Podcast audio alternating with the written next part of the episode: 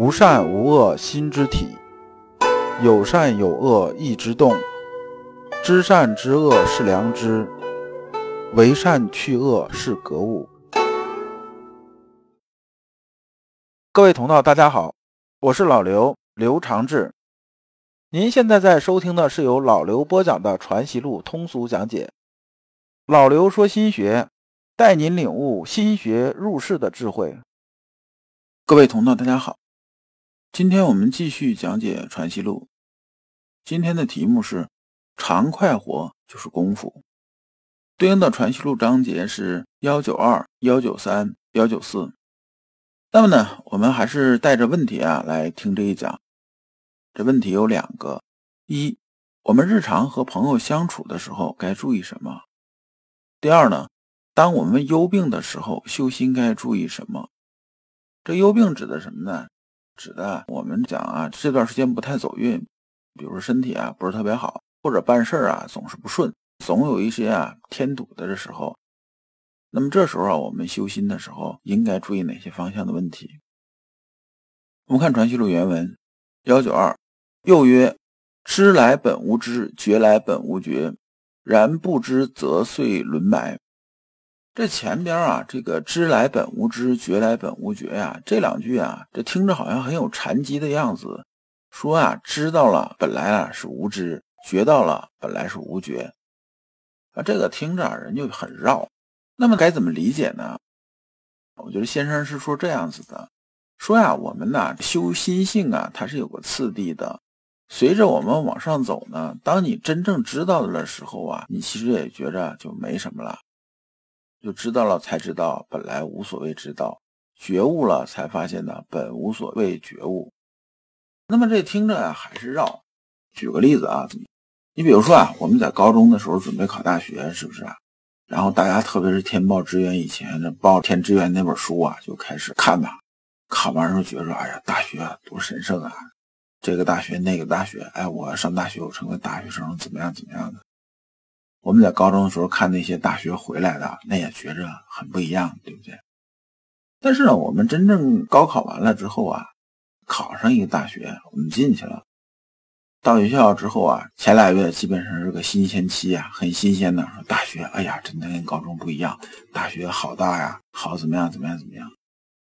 等到你在大学里面待了一学期之后啊，你觉着，哎呀，大学也就那样子，其实也没啥嘛。我也没觉着一定比高中啊怎么样怎么样子的，学着其实也很平常。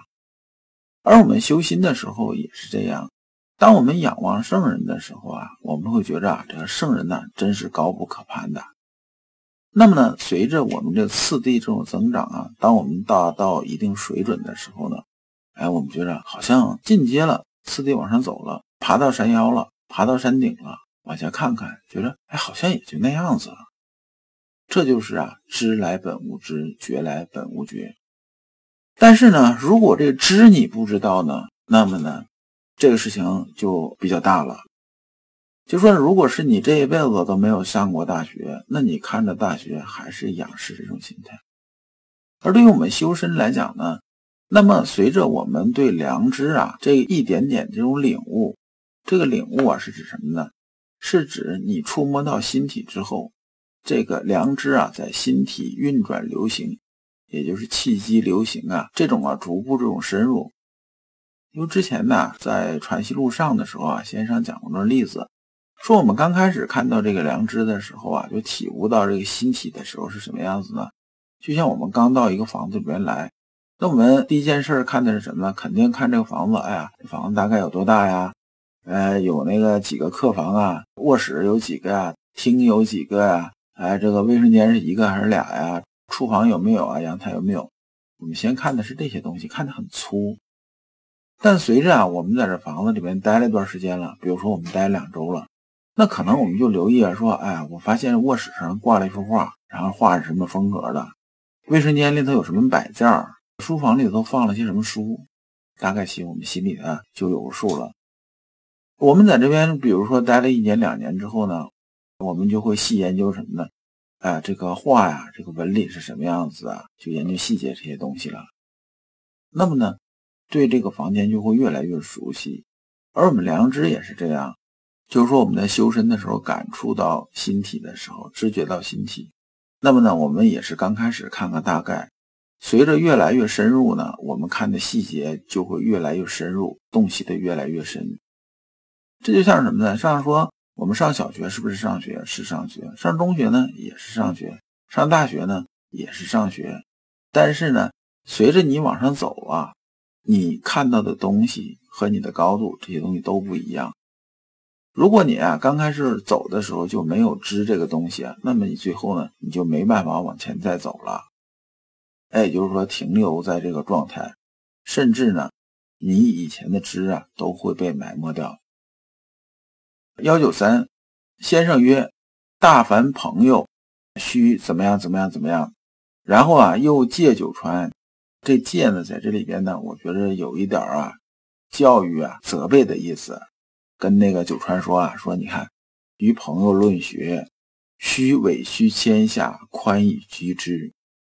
那么我们结合啊当时这个实际情况呢，老刘推出的是这样子的：陈九川这个人呢是才华横溢的，他是后来开宗立派啊，就是江右王门的代表人物，这是开宗立派这么一个人物。这人呢是非常聪明的一个人，而且啊做官呢做的位置也不低。那么这种人呢，就是少年得志啊，就是这个从小都很聪明啊，就比别人高半截。跟朋友相处的时候，难免会有些傲气，而那个时候呢，还没有到啊这个心性修到那个足够成熟这种程度，呃，就是说啊，还没有真正登堂入室。所以先生啊这句话呢，其实是有所指的。对这个呢，我们呢应该有个借鉴意义。其实对我们一般人来讲的话呢，我们与朋友相处啊，我们要懂得什么呢？懂得心有敬畏，应对人情事变呐这些事情的时候啊，心有敬畏的时候啊，才会真正有谦恭。也就是说，那种自然而然的谦恭，不是说刻意我自己压着我自己，说哎呀，我对人家要注意啊，这个方式方法，然后刻意压着自己，像我们给别人道歉似的，没什么诚意嘛。就说我给你个坡下吧，我给你下个矮桩吧，我让你啊这个下个台阶儿，然后我就跟你说，哎，对不起，这事是我错了。其实我心里根本不认为错了，我觉得做的挺好啊，凭什么说我错了，对不对？这时候啊，就是缺乏一个诚字了。而这样呢，你这一次两次别人不觉得，但是等到时间久了之后呢，那别人自然就会觉得了，因为这个世界没谁是傻子。那么我们对朋友的态度啊，就是平辈之交啊，尽量就做到什么呢？不卑不亢。就是即使啊，我们跟别人聊天的时候啊，别人呢有错处出来了，我们呢要不要指摘出来呢？有一些是要指摘出来的，但是啊，指摘呢要注意方式方法，还有对方啊能接纳领悟的能力。比如这个人呢，确实很谦虚、很虚心这么一个人。他态度啊，讲这东西就是就事论事儿，特别诚恳。你指出来啊，态度即使差一点，他也能接受。但有的人不一样，有的人可能修为没那么高，或者呢，他的认知啊没有到那种程度。你跟他说，他听不懂。也就是咱们常用那个成语叫什么？叫夏虫语冰啊。你跟那夏天的虫子说冬天呢这个冰雪的事情，他怎么能听得懂？他听不懂。其实啊，老刘讲的是两个层面的意思。一个层面说就是方式方法得用对方能接受的方式。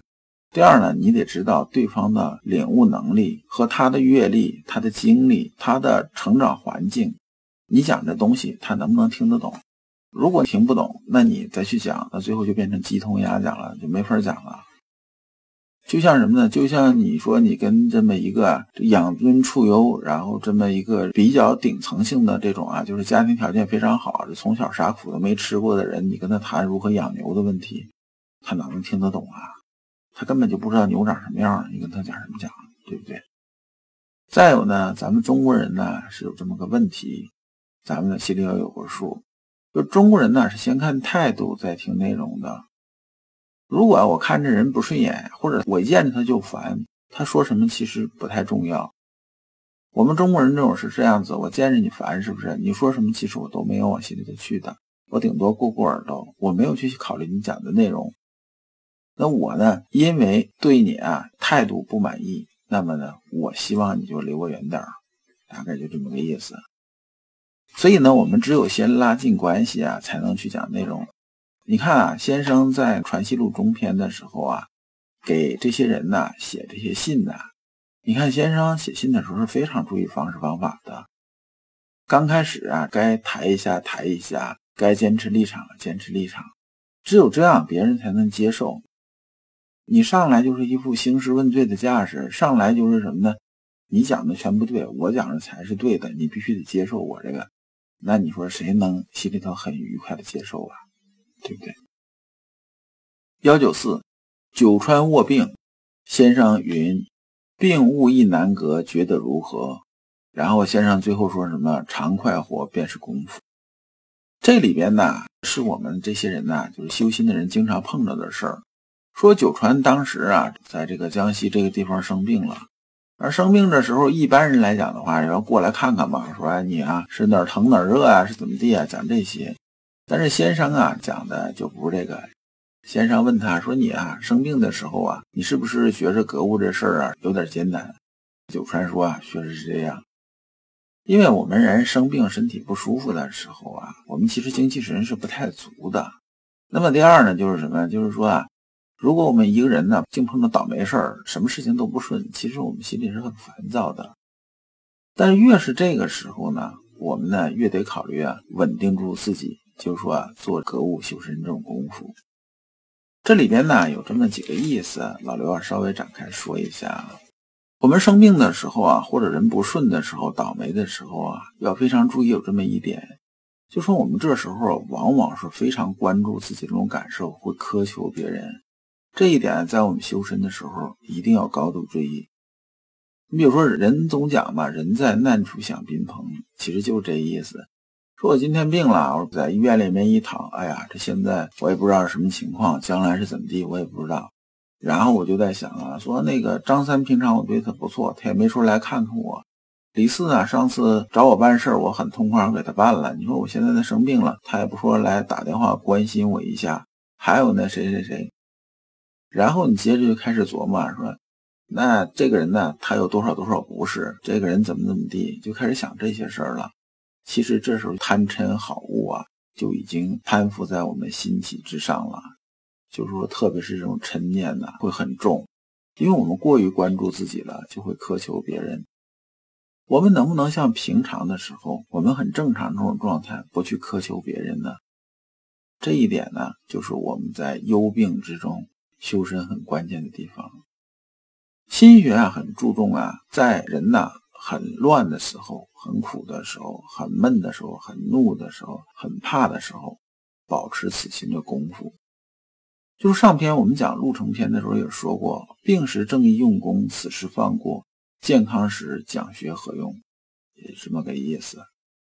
那么放到整个人生啊这里面来讲，生老病死是我们人生不可避免的。生老病死谁不怕？都怕。但是呢，怕你也没有办法改变面对的现实。这么多年没听说谁啊活一辈子不死的，对不对？古代帝王将相有权有势，什么都有了，一样也改变不了自然这种规律。那么我们真正啊，所谓常快活便是功夫，就说呢，我们修心修到最后啊，还是那两个支点：灵魂独立和坦坦荡荡的幸福感。坦坦荡荡说的是什么呢？就说这些生老病死这些事情啊，我们无可避免。那么呢？我们会用一种啊相对比较愉悦的这种心态来接受这个事情，该来的总会来了。这是先生最后啊去世的时候讲这个八个字：“此心光明，亦复何言？”讲的就这意思。既然呢生死是没有办法改变的，他要来了，那么呢我就让他来吧。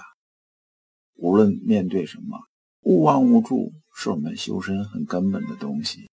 而人生对于我们来讲的话，它是一个用户体验，就像啊，您打开电脑啊，玩这么一个游戏一样，你扮演里边这种角色。那既然扮演呢，那么就扮演好，就是用这种诚的这种心态，用认真这种心态去面对这场游戏。无论什么时候啊，这个游戏结束了，结束就结束了吧，因为总是要结束的。天下没有千年不散的宴席。如果你不知道如何进入心学殿堂，如果你在为人处事时经常左右为难，如果你在入世践行时经常茫然无措，那么你可以加老刘的微信。老刘的微信是“老刘说心学”的首字母加三个六。老刘为你答疑解惑，带你趟过晦涩的暗河，到达智慧的彼岸。那么这一讲啊，我们就讲完了。下一讲我们讲大贤之路。感谢诸君。